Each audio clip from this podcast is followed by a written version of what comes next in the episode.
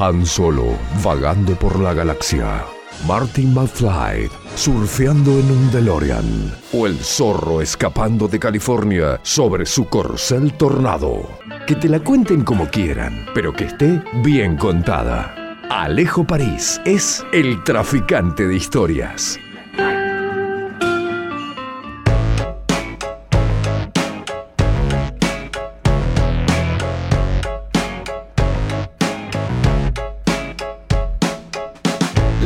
Verdad es que no hay una verdad. Leí en una pared de la ciudad. Habrá sido una virtud o casualidad. Y sentí inquietud de estar a merced de tanta sed de dualidad. Está en vivo hoy, Lo ¿no? barato sale caro, lo normal es lo raro. Estaré Está en vivo hoy, ¿no? Si estoy apurado, amo ser odiado y tener la facha de un repetidor y la nota de un aprobado. Siempre hago lo que quiero, no lo puedo evitar. Vamos, Pato. Acá estamos esperando a París y con sus buenas y locas historias. Soy ateo, no consigo empleo por mi cara. ¿Cómo le va, Parisi? Bienvenido, buen jueves. Hola Pato querido, ¿cómo andás? ¿Cómo estás vos? ¿Bien? bien, bien, bien, risueño también con esos audios que manda la gente, que, que está guardando, que está motivada ahí del otro lado, así que un abrazo muy grande a toda la audiencia, por supuesto. Eh, ¿Cómo te están tratando? Estás en Villa, ¿no? Sí, sí, sí, estoy aquí en, en, en uno de los recónditos paisajes de Entre Ríos, en la casa de un amigo. Si no, amigo- no, no menciones el nombre por las dudas, viste, el tema del pedido de captura y demás. Ya veo que quedamos, quedamos pegados nosotros, ¿no? Sí, sí, sí, tal cual. Pero bueno, me está, me está ofreciendo asilo, así que hoy, desde aquí, siguiendo en Entre Ríos, pero no en Paraná.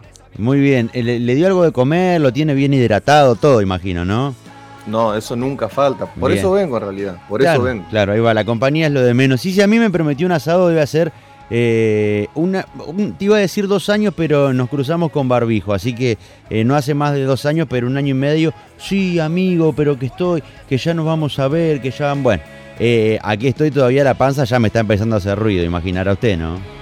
Pero amigo, usted tiene las puertas abiertas para cuando quiera venir aquí, ¿eh? Ah, usted, usted, abre, usted tiene llave de ahí. Sí, sí, tengo dos copias. Te Lo puedo dar una si querés. Lo bien que hace. Bueno, amigo, eh, hoy vamos a hablar de eh, el, el señor Mr. Stevenson, ¿no? Un personaje eh, de la literatura universal, si se quiere, o me equivoco. No, no se equivoca. eh, Robert Louis Stevenson, oriundo de Escocia, es uno de los escritores lanzados a la posteridad. traído a. Ahí se, ahí se metió el perro, le pido disculpas, quiere, quiere salir en vivo también. Es uno de los escritores traídos a Argentina, lanzados a la posteridad eh, por Jorge Luis Borges, uno de los tantos. ¿no? Otro más, Porque otro más en la... en la- Claro, la sema- ¿se acuerda que la semana pasada hablábamos de, de Jack, Jack London, ¿no? Que también fue otro de los escritores eh, de la lengua inglesa que Borges trajo. Hay que recordar a la audiencia que eh, Steven, perdón, Borges eh, fue docente de la Facultad de Letras de la Universidad de Buenos Claro. Aires, justamente en la materia de mm, lengua, eh, perdón, de literatura inglesa, ¿no? Ahí va. Y, eh, po- po- poco por cortar tenía, ¿no? Literatura inglesa en aquellas épocas. ¿Cómo, Patón? Poco material seguramente había de literatura inglesa, anglosajona en realidad. Eh, Claro, claro, claro. O sea, él, además de, de- de- de como docente, también los tradujo, ¿no? A muchos escritores que, si no hubiera sido por él en aquel momento, como bien sugerís vos, no hubieran llegado. Bueno, ese fue el caso de Robert Louis Stevenson, que mm, hoy titulamos este episodio del Traficante de Historias como mm, Stevenson más allá del bien y del mal.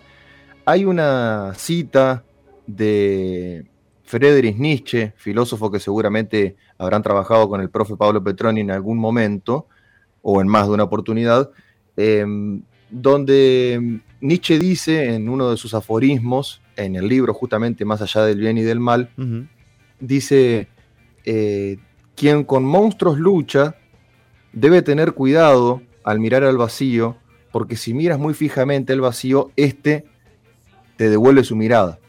A la pelota.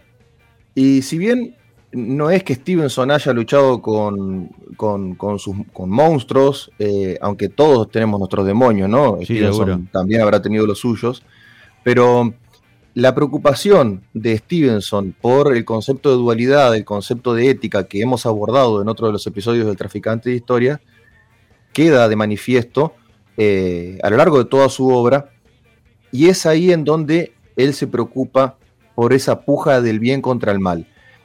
En la casa de los padres de Stevenson, cuando él todavía vivía en Edimburgo, eh, em, Stevenson es diagnosticado desde muy joven, a los tempranos dos años de edad, con, eh, como enfermo de tuberculosis, ¿no? Y a lo largo de toda su vida se pasa viajando de lugar en lugar tratando de escaparle a la sombra de la muerte por la tuberculosis.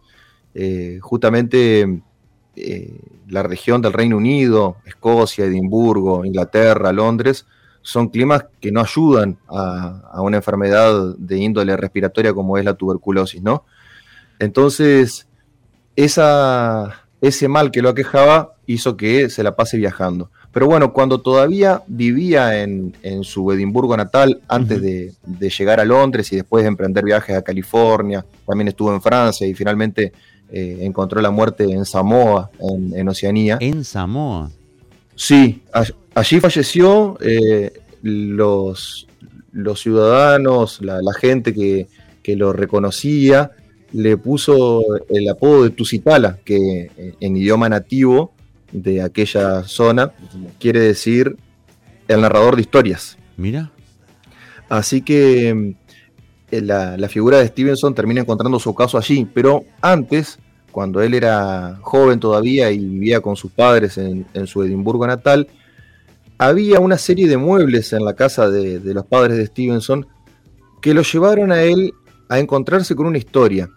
Quien había sido el creador de esos muebles era un ebanista eh, llamado William Brody.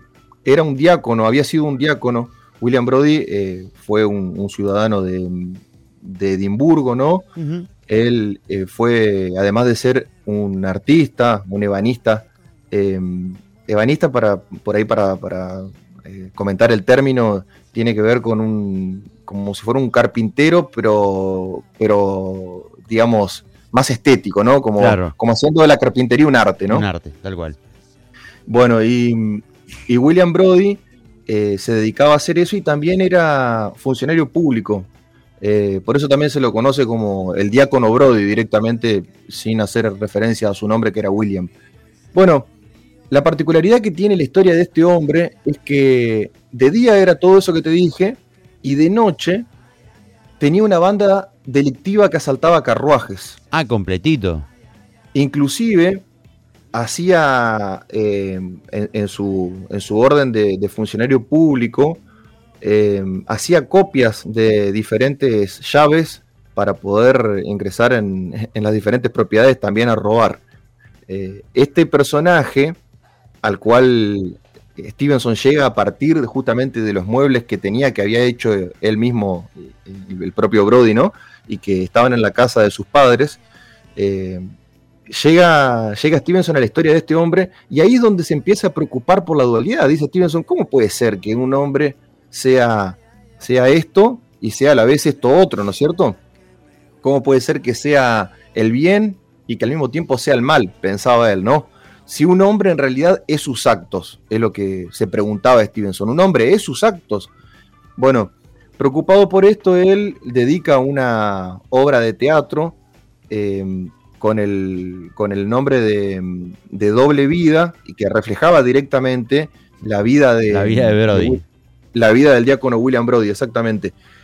Eh, esa obra tiene un, un éxito moderado, digamos, para llamarlo de alguna manera, pero es el principio nada más de la preocupación hecha literatura de Robert Louis Stevenson por este concepto de la dualidad, ¿no? Eh, un concepto que por supuesto reviste eh, la materia ética, ¿no? Y es así que luego de eso decide escribir un cuento para tratar de seguir dándole forma. A Él estaba tratando de, a la par de escribir sus cuentos, tratando también de hacer una especie de, terapia, entre comillas, de tratar de entender cómo se podía hacer una cosa y a la vez lo opuesto. Y ahí es donde escribe eh, el cuento Markheim. Eh, Marheim, que es el nombre del protagonista y es el nombre que el protagonista le da al título también, ¿no?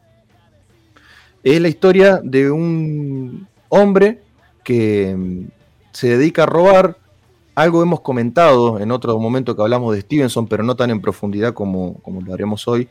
Eh, que se dedica, se dedica a robar eh, y que en un determinado momento, en las vísperas a Navidad, en la noche víspera a Navidad, ingresa a una tienda de antigüedades y tratando de robar, asesina al hombre, al dueño de esa tienda de antigüedades. Ese momento en donde Marheim termina con la vida de este hombre es un momento de revelación para él. El concepto de epifanía en la literatura quiere decir no una revelación, un suceso revelador. En este caso para Margen lo lleva a repensar toda su vida. Y ahí es cuando Margen se da cuenta, che, yo era un ladrón, hmm. pero no había asesinado a nadie, es como que pasé una línea, ¿no es cierto? Bueno, en este cuento es donde Marg, eh, en realidad Stevenson, ¿no? el autor, introduce el concepto de, doppelganger, que, lo charlamos hace, hace un par de programas, ¿no? El concepto de doppelganger, que, que del alemán para el español significa... Eso te iba a decir, recordarlo porque por ahí el público se renueva. Claro, claro, significa, eh, la traducción literal es el doble que camina al lado, ¿no? O mm. el doble caminante, eh, o la sombra. La sombra, claro. que refiere al otro yo, ¿no? Al otro yo de uno mismo. Eh, hay muchas acepciones. una suerte de alter ego, ¿no? También. Exacto, exacto, sí, sí. El, concepto metafórico de la sombra es muy interesante porque este, este otro yo, este gemelo perverso, bueno, estas múltiples formas de poder denominarlo, eh, tiene como característica en, ese contexto, ¿no? En el contexto en el cual vivió eh, Robert Louis Stevenson y en el contexto en el cual él escribió en, Londres y en Edimburgo, tiene el concepto de, que las personas elegían la noche para hacer lo que de día no podían. Esto que hacía Brody, ¿no? De día era un hombre respetable, preocupado incluso por ser reconocido como un hombre respetable para la gente, para la sociedad, y por la noche despojado de cualquier em, digamos, rasgo que pueda identificarlo, ¿no? Digo, con. Sí, Dejaba volar sus, más oscuros instintos. Claro, con la oscuridad como aliado, eh, resguardado en el anonimato de lo que puede ser una sombra. Es decir, mm. comparemos la figura metafóricamente de un rostro y de una silueta sin rostro, ¿no? bueno, esa es, la, esa es la comparación de lo que hacían durante el día y lo que hacían durante la noche. Y me refiero concretamente a Londres y a Edimburgo como parte del Reino Unido, del que fue el segundo de los gobiernos eh, de la corona del Reino Unido más largos de la historia. El más largo, eh, a partir de 2015 para esta parte, es el de Isabel II, ¿no? el de la actual reina de Inglaterra, va del Reino Unido. Em, pero el anterior, hasta el 2015, era había sido el de la reina Victoria. Y ese fue el contexto, ¿no? la época victoriana en Edimburgo y en Londres, fue el contexto que propició que mm, Stevenson se preocupara por la dualidad, que propició también los actos de William Brody, ¿no? La, doble vida que llevaba William Brody en ese momento. Y mm, en Marheim, lo que Stevenson quiere mostrar es justamente cómo un hombre empieza a reparar sobre sus actos y tiene un diálogo consigo mismo, porque justamente en el momento en el que Marheim, el protagonista del cuento, se da cuenta de que mató a una persona y de que cruzó una línea, es ahí cuando llega su, su, doppelganger, su sombra, que no se hace referencia aquí si es parecido físicamente o no, sino que lo que los une es el diálogo intelectual, ¿no? El diálogo eh, digamos, eh, de consciente con inconsciente, podríamos decir hoy con el diario del lunes, con la teoría freudiana después publicada, porque esto, esto de Stevenson lo escribe antes de la publicación de la teoría freudiana de la interpretación de los sueños. Y, es ahí en donde eh, tienen tiene el diálogo margen con su, con su otro yo, con este visitante misterioso que es su doppelganger, su sombra, en donde eh, el, el espectro o, el, o este visitante le dice que, que, se preocupe por sacarse el cuerpo de encima, el cuerpo de la persona que él mató, ¿no? Eh, que trate de esconderlo y que va a tener que matar a la ama de llave que estaba por llegar y que no se preocupe porque él ya cruzó la línea, o sea que no tienen... Ya está, ya perdiste. Ya está, ya, ya, cruzaste una línea, ya tenés que hacerte cargo. Y, y eh, eh, él, en realidad, está preocupado porque justamente cruzó esa línea y entonces la preocupación es un hombre, es sus actos. Si yo ya maté, soy un asesino. Claro.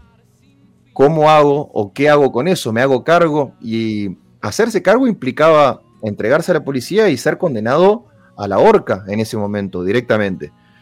No, no entregarse implicaba seguir asesinando, estar dentro de esa línea que él ya había cruzado, pero ser preso de su conciencia. Es decir, en, el, en el caso de él em, no aceptar la muerte y querer escapar y seguir asesinando, eso le iba a implicar no poder escapar nunca de la sombra de su conciencia, ¿no es cierto?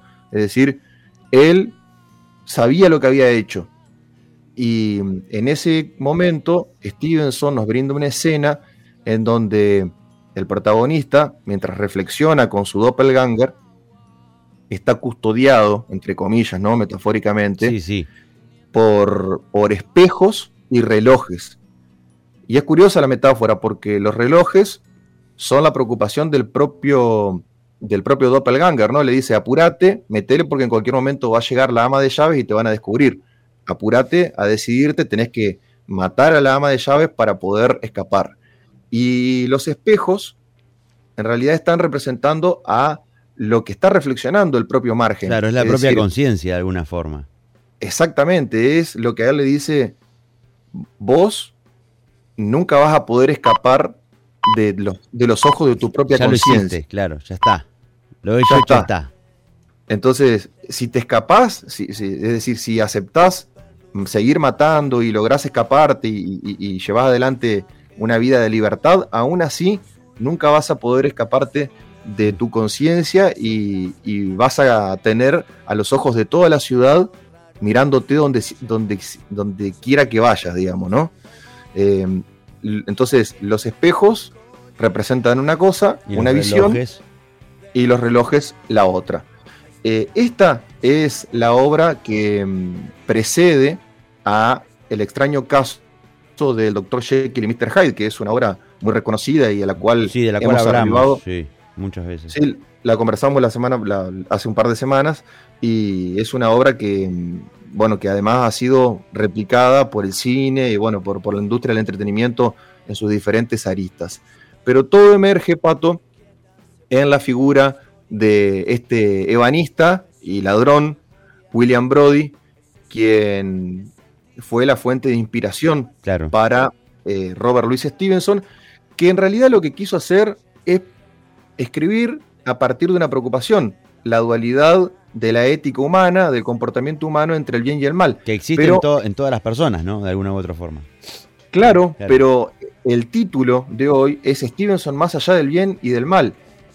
Y es por eso eh, que le pusimos este título, lo titulamos de esta manera, porque Stevenson quiere preocuparse por el bien y el mal, pero en realidad, sin querer, va más allá y se preocupa, o en realidad el efecto de su preocupación lleva a, destapar otra olla, que es la del juego del inconsciente contra el consciente, de lo bárbaro con lo civilizado, es decir, dicotomías que pueden establecer un punto de comparación por analogía, pero que en realidad son diferentes cosas, ¿no? Eh, Stevenson, sin querer, terminó aportando a la teoría que después sería denominada como psicoanálisis, ¿no? Los estudios de la mm. psicología sobre el inconsciente. Chiquito aporte, ¿no? Digo, sin darse cuenta.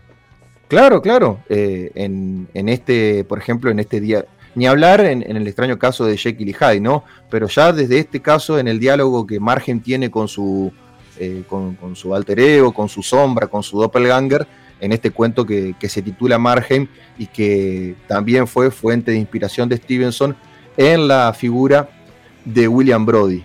Eh, así que Stevenson, más allá del bien y del mal, muy a pesar de él, porque él trató de preocuparse por el bien y por el mal, por la dualidad humana que existe, pero terminó llevándolo más allá, ¿no?